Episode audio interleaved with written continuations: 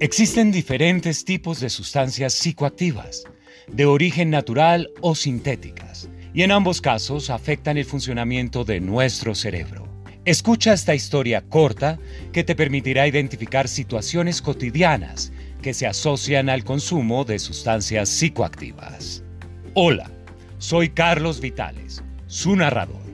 Trabajo para Coas Pharma SAS hace algún tiempo y quiero contarles sobre un tema que nos afecta aunque no lo creamos, el consumo de sustancias psicoactivas. Hoy quiero presentarles a dos de nuestros colaboradores, cada uno con sus particularidades. Empecemos por Mauricio Buenavida. Él es un joven muy creativo que hace poco se graduó de diseño gráfico y está en su primer trabajo. Es muy creativo y esto ha sido una ventaja en los diferentes proyectos de innovación en los que participa. De otro lado, tenemos a Sonia Santamaría. A ella le gusta hacer que su entorno de trabajo sea saludable, por eso cuida y aconseja a sus compañeros más jóvenes. Veamos lo que pasó en un día de trabajo.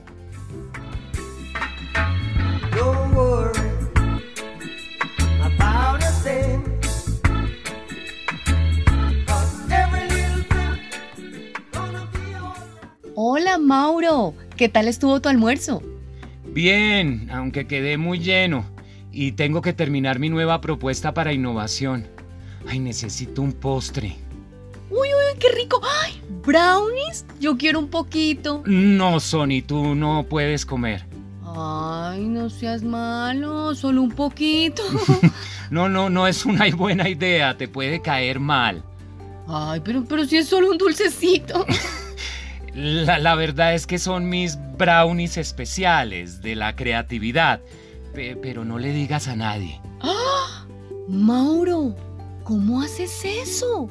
No, recuerda que consumir sustancias psicoactivas está prohibido acá.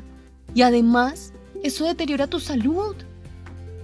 Te voy a contar algo y espero que no lo tomes a mal. Hace años perdí a mi sobrino en un accidente. Y no, no fue por estar manejando con traguitos en la cabeza. A él le gustaba comer esos brownies felices. Y un día estaba en una fiesta y luego de comer esas cosas lo cogió, ¿cómo se dice? Mm, mm, en un mal viaje.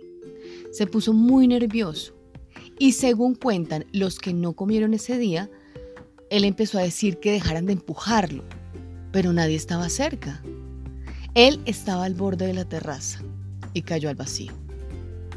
La marihuana altera el funcionamiento mental y los tiempos de respuesta, pero tristemente hasta que no les pasa algo grave muchos no dejan de consumirla.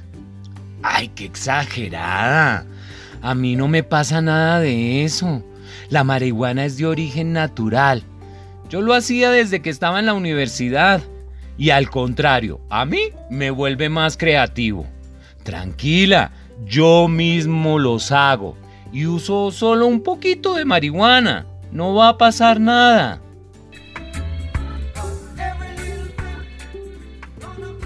Unas horas después, se escucha un fuerte ruido en la oficina. Era Mauricio, que cayó por las escaleras y por el fuerte golpe en la cabeza, quedó inconsciente y fue llevado a urgencias. El lunes siguiente, Mauricio llega caminando con muletas a la oficina. Mauro, ¿qué te pasó? Hola, Sony. Ay, tenías razón. El viernes iba bajando las escaleras y pensé que estaba bien, pero como iba mirando lo bonito que se veían los colores y que me servían de inspiración para terminar mi propuesta, me resbalé y en lugar de poder coger el pasamanos, Vi todo en cámara lenta y se sintió muy feo porque parecía que era una caída infinita. De ahora en adelante voy a buscar otra fuente de inspiración y cuidarme más mi salud. Qué triste que hayas sufrido ese accidente. Ay, pero menos mal no fue más grave. Y vas a generar un cambio en tus hábitos de vida. Este podcast es una producción de Nixus Capital Humano y AXA Colpatria para Coas Pharma SAS.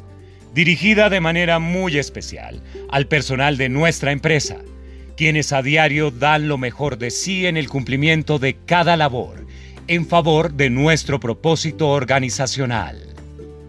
En nuestras manos está mantener nuestro bienestar y contribuir a entornos de trabajo seguros y saludables.